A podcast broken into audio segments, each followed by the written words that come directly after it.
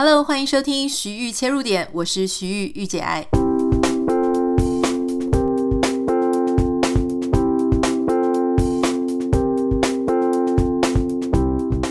Hello，欢迎收听今天的节目。今天是礼拜五啊，那我们在台湾已经进入了春节的假期。礼拜五我们照例要跟大家分享一些好书啊，或是好电影、好影集。今天想要跟大家分享的是一本我觉得非常符合我现在的生活状态跟心境的一本书。如果你的年龄跟我差不多，或是人生的经验啊、体验啊差不多的话，我觉得你也会很深受这本书的吸引哈。它的书名呢，我觉得就很有意思，叫做《踏实感的练习》。踏实感的练习啊，这个英文它的踏实感就是让它呃。Grounded，它 grounded 就是有好好的扎根在呃地上啊，感觉站得很稳的那种感觉。那我先说啊，这本书它我很喜欢它的书封的设计哦，因为它的书封的那个纸质是属于非常的有手感哈，然后质地呢稍微有一点粗糙的感觉，可是它是那种比较轻薄的哦。我觉得我不知道为什么，就是我觉得呃。随着年龄的增加，我开始会非常非常的欣赏一些别具巧思的一些设计，例如说像这个书封哈，当他在讲人生啊，我们到了这个阶段该怎么做的时候，搭配上这种非常有手感的纸质，其实就很像我们生活当中会遇到的一些起伏高低嘛。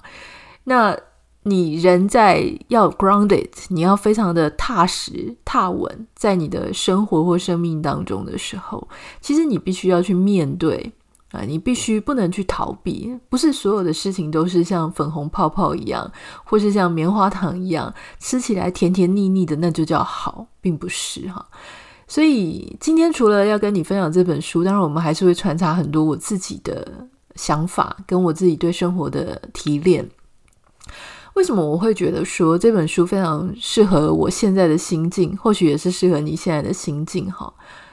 我不知道大家有没有发现，也许在二三十岁的时候，我们其实非常着眼于我们要很有生产力啊，我们希望能够很有竞争力，我们希望能够跑得很快，冲得很高，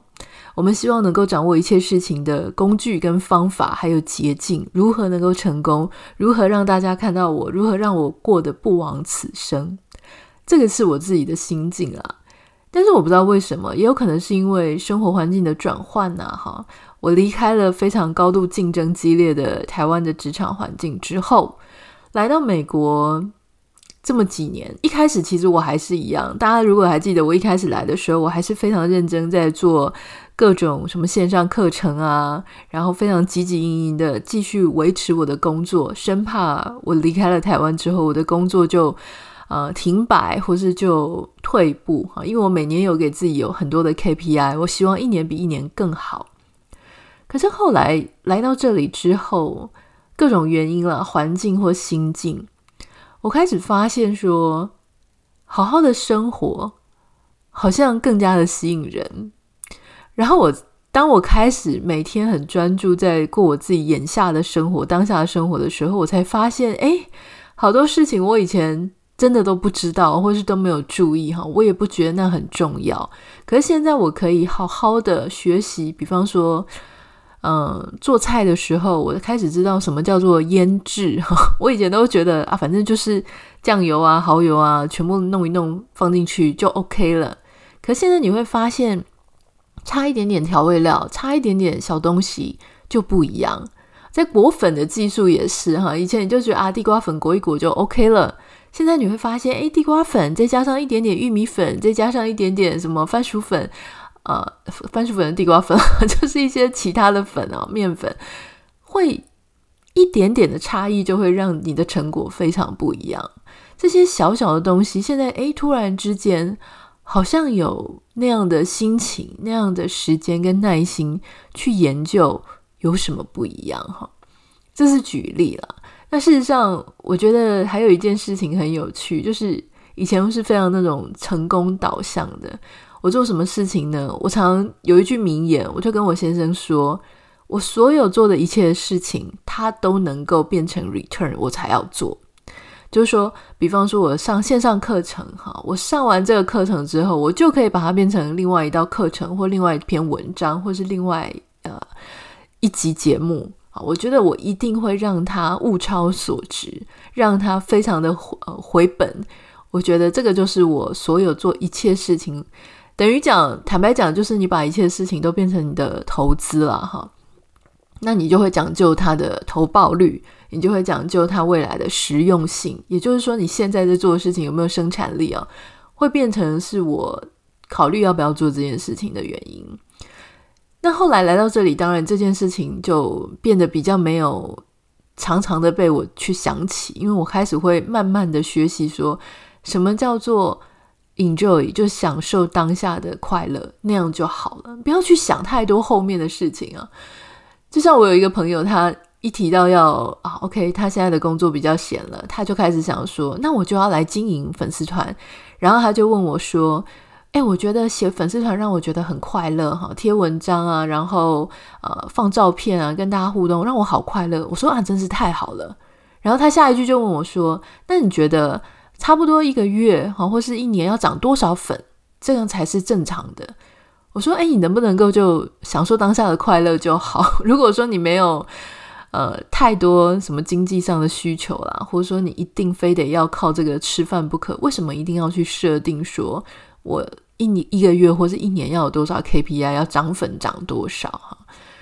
那事实上这个盲点不是只有对方有，像我自己也是。大家知道我前一阵子有了钢琴之后呢，我就非常开心嘛，哈，我真的是。”每天在练习，那可能真的是会超过两个小时啊，一天甚至弹两三个小时都有。那现在稍微没有这么疯狂了，但一天大概还是会有一个小时到一个半小时在练琴。那我这样练啊，就慢慢的把以前的手感就抓回来哈，视谱也好很多。那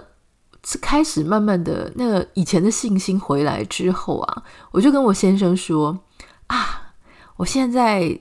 已经慢慢的把手感抓回来了，那我是不是应该要去做点什么事情？他说：“你想做点什么事？”我说：“例如说，以前小时候大家就会考检定啊，参加比赛啊，哈，就算我现在是业余的，我应该也可以去找这种业余的比赛来参加。”然后我就很认真的上网去查，哎，还发现真的有很多业余的钢琴比赛哈，或是一些其他在美国可以做检定。然后我说：“嗯，可是。”如果说要做这个比赛或检定，哈，如果你有在学钢琴，大概知道，你常常为了要不管是记谱啊，把它非常熟练，弹得非常好，你可能会有长达好几个月、半年、一年的时间，就是花在那一首大曲子的上面，以至于你可能你看，就是一直反复的练，一直反复的练同一首或同两首，那你就会排挤掉你。去练其他的乐曲，或者你去探索其他曲子的时间，那我就很烦恼，就跟我先生讲，他就跟我讲说，你可不可以，嗯、先不要想那些什么比赛啊、检定，就获得肯定的事，你就弹钢琴。如果让你这么开心，你就开开心心的弹嘛。你想弹什么就弹什么，你想高兴练什么，不管是难的曲子、简单的曲子，让大家开心的曲子，或是你高兴。你不要去想现在这个时刻，你就去想说：“哦，我又要得到别人的肯定，我又要去证明我自己，或者我又要设一个什么目标，非得把你的所有的兴趣都跟你的呃被认可或被认定这件事情绑在一起哦。”诶，他这句话就让我当头棒喝，就是其实你知道，我们这种很习惯成就感 driven，就是。被啊、呃、成绩啊被肯定这样子牵着走的这种日子，我们已经过了三十几年了，将近四十年。你说一下子要回到说，我就好好的享受当下这种快乐或当下的愉快，我们不是不知道，可是很长这种习惯惯性就会把我们带着走，带着说我们就是要去达到某一个目标。那这个达到某个目标，并不是全然的不好了哈。我们都会自己跟自己讲说：“我这样我才有目标，这样我才知道往哪里去努力。”可是想一想，如果我们把所有的事情都这么的目标导向，我们真的就很难很难单纯的去享受当下的快乐。我举我刚刚钢琴的例子，例如说，假设我把我所有的精力都拿去，我要符合检定，我要去比赛，你势必就会有一种啊，必须一定要怎么样做，不做不可的，每天一定要练习。这个地方如果我练得不顺哈，或是我现在顺了，我明天又不顺，我就会很焦虑、很焦躁。随着那个时间越来越逼近，我就越来越不快乐。好，到了假设到了比赛当天。我可能就会更加的患得患失，万一万一我突然忘记了谱，万一我突然之间没有办法啊弹顺怎么办？好，这个地方我常常就卡在这里。万一我在比赛的时候仍然是没有没有过，那假设到真的到了比赛，我弹得很好，诶，结果居然没有拿到我心里想象的名次，或是我真的就。弹得不好，就是在某一个地方仍然是卡住，所以我也没有办法拿到名次。这个时候我还是不会开心啊，不管怎么样我都不开心，对不对？然后你唯一有可能开心是，OK，你拿到了第一名。那那拿到第一名又代表什么呢？啊，每一年都有一个第一名，那是不是表示拿到了第一名我就真的开心了呢？可是那种开心是因为第一名让我开心，还是因为钢琴本身所带来的愉悦让我开心？哈。所以你就会，这是一个缩影，就是每个人他都会在类似的情况下，我们好像在追求一个什么，可是当我追求到了之后，我又会开始毛毛的说：“我真的有这么好吗？是不是因为别人刚好弹错了，所以 被我这个捞到？很快大家就会发现，知道其实我没有这么厉害。这种冒牌者症候群突然之间又会涌上来。”所以在看这一本书《踏实感的练习》的时候，我觉得他讲了六个原则，都非常非常受用哈。现在即将要到新的农历的一年嘛哈，我觉得大家其实也可以思考看看，我是蛮推荐大家可以看这一本书的哈。这本书呢，怎么说？我觉得它比较像是，你可以不用一次看完，你可以在你例如睡前或是周末有空的时候翻一个章节，翻一个章节。然后看完了之后，其实还是可以从头再翻一遍，因为我觉得它会时时刻刻的提醒你啊，我们当下就像我刚刚讲的，很多的惯性会让我们就啊，本来想知道的这个道理，可能因为惯性，哎，又拉回去，所以时时刻刻的去翻阅，就会让你啊常常被提醒哈。所以现在我要跟大家分享的是关于他提到的六个原则，这六个。踏实成功的原则，我觉得都非常的实用啊！我就念给大家听。第一个原则叫做接纳，接纳什么呢？要接纳现在的你自己。你要你唯有要接纳你现在的自己，你才能够达成目标嘛！哈，他说呢，要认清接纳现在的你，当做努力的起点。你先不要去想你要成为的人，或是你想成为的人，也不要去想你自己或其他人认为你该有的样子，你就专注的认识当下的你自己，承认跟接纳当下的你自己就好了。我觉得这一点是非常的受用哈。像我自己，假设我们就用钢琴的刚刚的那个例子，就讲。为什么我弹钢琴的时候，我要去想说啊，我未来能不能够得到第一名？我未来能不能够呃广泛的受到肯定？我未来要怎么样怎么样怎么样？好，我过去啊好遗憾啊，怎么样怎么样？当然想想这些不是不行，可是如果我们花太多太多的时间去想过去，去想未来，我想要变怎么样？你常常就会忽略掉你现在眼下的时间，对不对？像我认识一些人，他们就很想要从事法律工作，所以他花了好多的时间在幻想自己如果当了律师、当了法官之后，以后要怎么样。可事实上，结论是他到现在都还没有通过这些呃考试或者是特考之类的哈，就是这些呃法律上面的考试。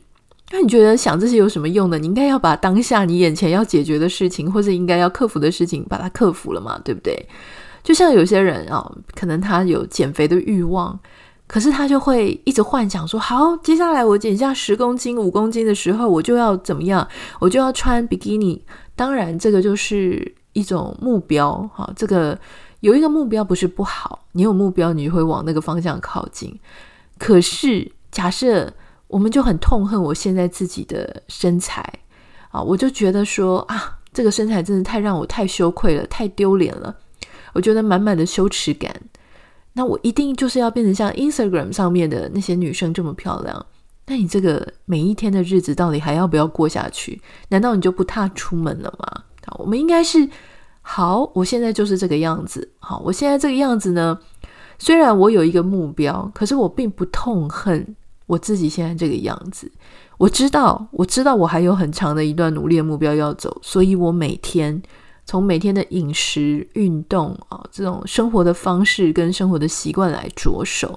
我一定要接纳我现在这个样子。啊，我我了解，我了解我现在的这个样子，我也接受了啊。但是我有一个其他努力的方向，不要让自己每一天都有点认知失调，就是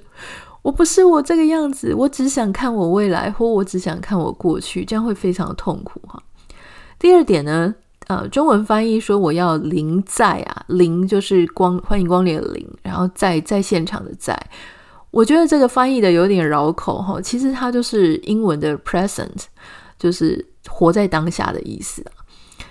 你要活在当下，或者要临在哈，你才能够重新掌握你的注意力跟精力啊，身心你都要专注你眼前的事情，你要多花一些时间。全心全意的经营当下的生活，不是满脑子只想着过去跟未来，这跟我们刚刚讲的是一样的哈。那其实像我在做园艺的时候，我觉得这特别的会让我有一种活在当下的感觉哈。因为你知道，一年四季，其实你的院子长得样子都是不一样的。一月有一月的样子，六月有六月，七月有七月，九月有九月的不同的样子。每一个当下。这个花朵开的时间其实都很短暂。如果你都没有注意当下的样子，你就会觉得哦，对啊，院子里都有花。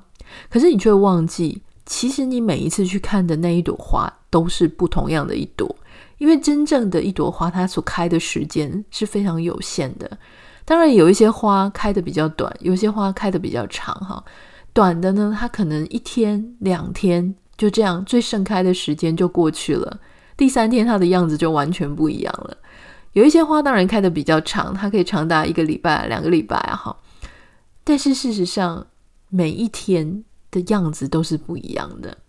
所以，当我发现这一个惊人的事实的时候呢，我就觉得天哪，我真的是要每天哈很珍惜的去看他们不同的样子，因为每一天都是绝无仅有的时刻。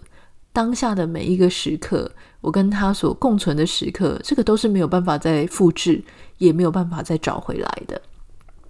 第三个原则呢，是有耐心，你就会更快达到目标哈。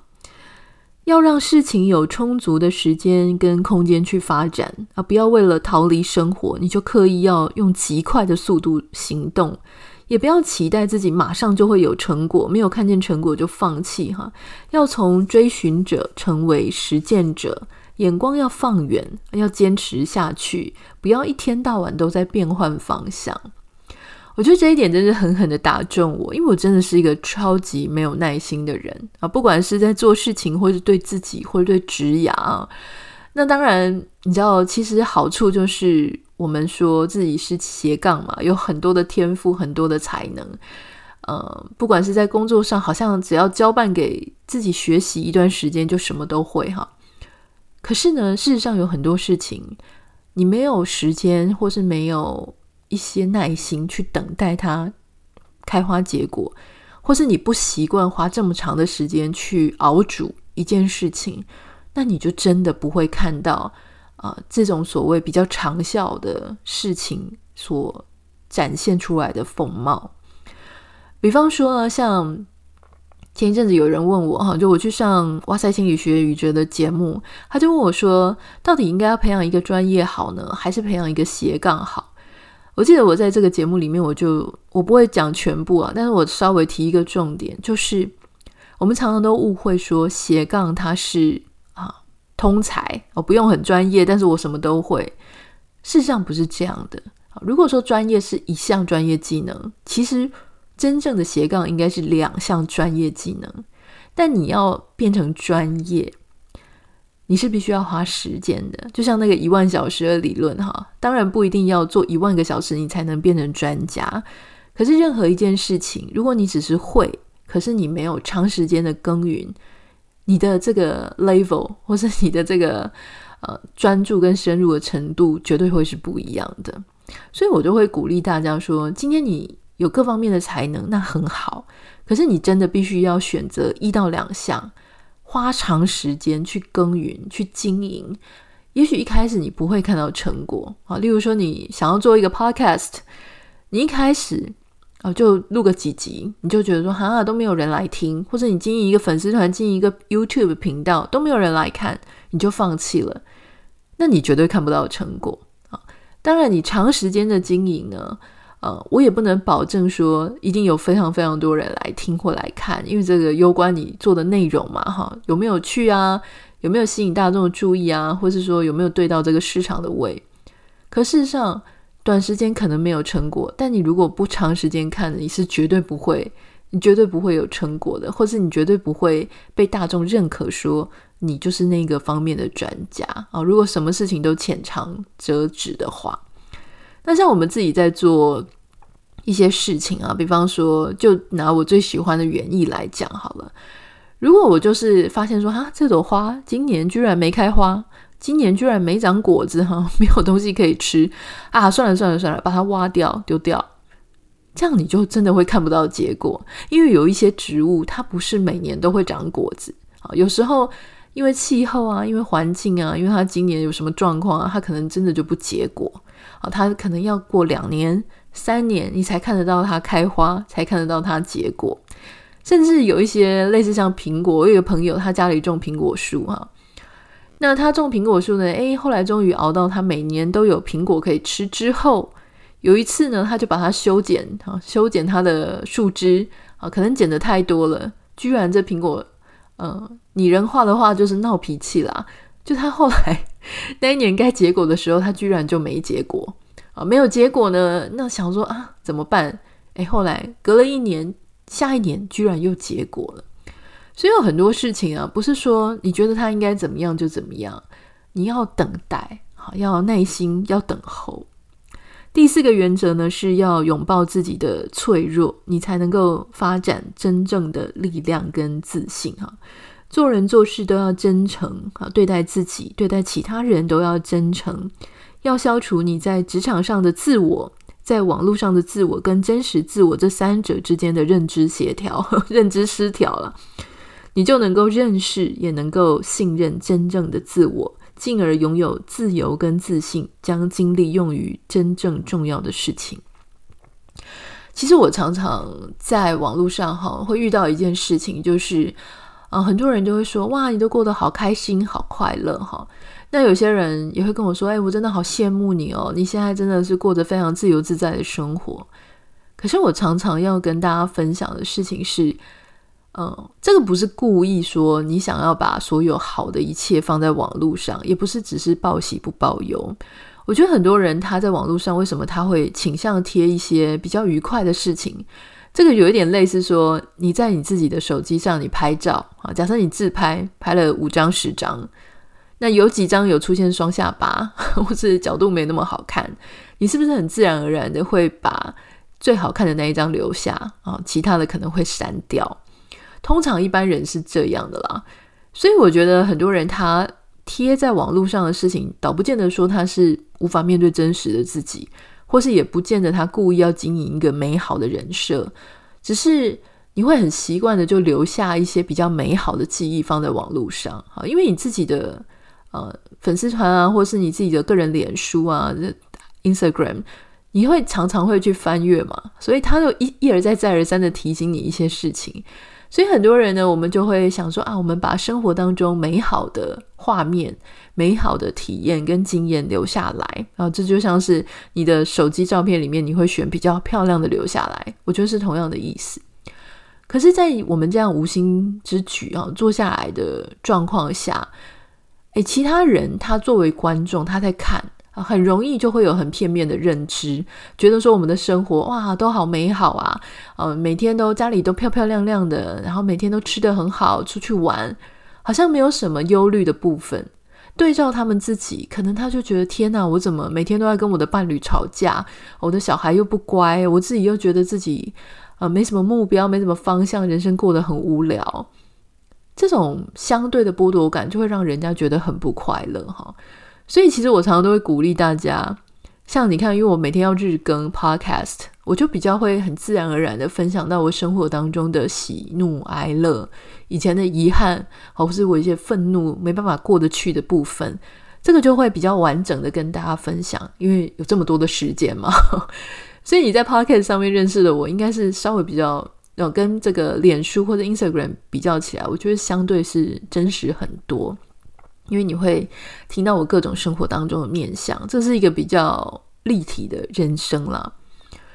那所以说，其实当我们意识到这件事情，就是我们在社群媒体上看到的一些人事物，好，它不见得是全观，它很可能就是一些比较美好的画面。这个时候呢，我们其实嗯，也要说服自己哦，说我们不需要。哦，就是像，呃，因为别人展现美好的一面，所以我就一定也要展现美好的一面。如果你是那种迫使自己去展现美好的一面啊，要让跟人家一拼高下，跟你网络上的家人啊、朋友啊，就是比较说，你看我过得也不错，我吃的也很好，我穿的也很好，哈，我的老公也会送我一些什么东西，这种想法是真的是大可不必。如果你陷入了这样子的焦虑，我觉得真的就。不要去网络上面会比较开心。好，像我之前，我有一个朋友，其实我也是蛮在意他的。可是我后来发现，他是属于那种不由自主的，就真的会一定要跟人家比较哈。那比较了之后呢，他又不管怎么样都觉得自己好像比不过人家，所以他就会由那种羡慕，然后变成嫉妒，变成恨。那我就发现，那当然后来他也情绪有一些忧郁跟障碍的状况哦，所以后来我发现这件事情之后，我发现啊，他好像没有办法控制他自己，那他又很介意我的种种事情，可能不是只有我，但是我发现我有被当成眼中钉，所以为了，我觉得为了我自己好，因为他会讲出很多我觉得他失控的话。那也为了他自己精神状态好，所以我后来就只好把它设成他看不到我很多内容哈。因为你会发现说，这种比较啊、在意啊，真的是会把人家逼死的哈。还有呃，第五个原则是建立一个深度的社会连接，拥抱安全感跟归属感哈。要重视的不只是生产力啊，你的周边的朋友人也很重要。你自身的环境必须要能够给你适度的支援，伴你度过人生的起伏，也给你支援他人的机会。我觉得这一点哈，特别是到了现在这个年龄层，你就会发现朋友真的是在精不在多。朋友呢，呃，能够跟你深度分享，你也信任他，哈，愿意跟他分享的不是很多。那在这个章节里面，我觉得他讲的很好的就是，事实上我们跟哪一些朋友来往交往。也会形塑我们自己啊，不只是形塑我们自己的生活，也会形塑我们自己这个人怎么样去想事情。我记得在啊之前那个邓巴数字那本书里面，我们有提过，就是说啊，其实忧郁的朋友啊，会让也会带给身边的朋友忧郁；快乐的朋友也会带给朋友周边的朋友快乐哈。那当然，我们不是。只追寻快乐啦，可是事实上，我觉得我们必须要作为自己一个社交或交朋友本身的守门人，因为你身边所处的环境，这些朋友他到底是一些只是 social 的，只是社交场合哈，彼此想要利用彼此的资源，到底是那样的泛泛之交，或是人脉之交，还是说你真的知道对方啊有困难有？呃，心里有忧虑的时候，他是愿意跟你分享，然后你也愿意跟他分享你的脆弱，彼此能够拥抱彼此的脆弱，彼此作为彼此的支撑。哈，我认为这样子比较深度的啊交往跟连接，它会对我们的身心啊，跟我们所处在这个社会的满足感，它会有很大的提升。就如果我知道我身边的朋友，他都是真实的关心我。在我难过的时候，或在我有烦恼的时候，我是可以很放心的跟他们诉说的话。这个会让我觉得说，我在这个人生当中没有白走一遭。如果你有看《财阀家的小儿子》这一部韩剧的时候，你就会发现，这个当时那个会长哈，就是非常有有钱有权的那个老爷爷啊，他在后来这个发病之后，啊，他有一场戏是他没有办法相信任何人。你看哦，如果说你已经活到这把年纪，然后有这么高的社会地位，这么多的财富，可是你却发现你身边没有任何一个人懂你、了解你、真心的关怀你，这个是有多么多么孤独的一件事情。我们现在扪心自问，你大概可以数得出来说，你身边真正的朋友、有深度连接的朋友，到底是有几个？哦，我认为大概你有五个，你就真的是啊、要偷笑。就我们真的是好的朋友，啊很真诚的、很深度连接的。当然，五个核心的朋友之外，你可能会有十五个啊、就是。核心之外，但是也是很重要的来往的朋友。那十五个之外呢，可能又有三十个啊，是属于说，哎，重要哈，但呃，可能不会跟他分享那么多，可是他仍然是你生活当中很重要的一些啊重要的朋友们。最后一个原则是运动你的身体啊，为你的大脑建立踏实的基础。养成规律运动的习惯，能够帮助你的身心彼此融合，让你的身体跟大脑连接，无论身在何处，都能够专注于当下。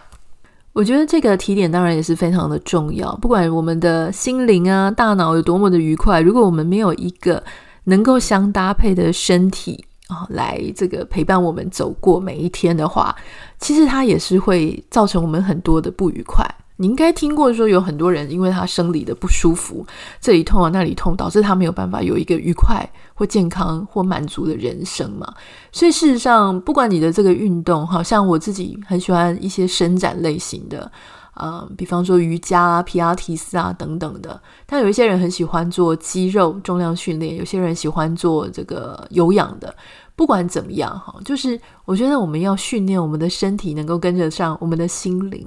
啊！不要觉得身体它是化外之物，好像我们只重视我们的大脑哈。大家都有看过那样的科幻片啊，科科幻的卡通，就是未来人类就是只有很很大很大的大脑，可是身体很小哈。我觉得我们不要变成这样子的一个，最后变成一个这样的形象。今天我们所跟大家分享的是一本，我觉得在啊。三四十岁啊，四五十岁啊，非常重要，也可以，呃，大家可以看的一本书。这本书叫做《踏实感的练习》，是由天下文化出版的哈。它的副标题叫做《走出过度努力的耗损，打造持久的成功》。这本书在美国的 Amazon 上面的评价也很不错。我认为这本书它，嗯，提醒了一件很重要的事情啊，就是我们在。活在这样子非常高效、追求高效、追求绩效的这样子的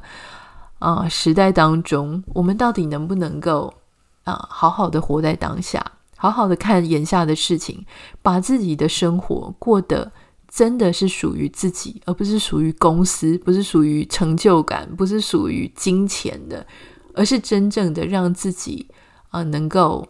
啊、活得像一个自己。啊，这个是我今天想要跟大家分享。如果你对这本书有兴趣的话呢，可以呃在我们今天的节目简介栏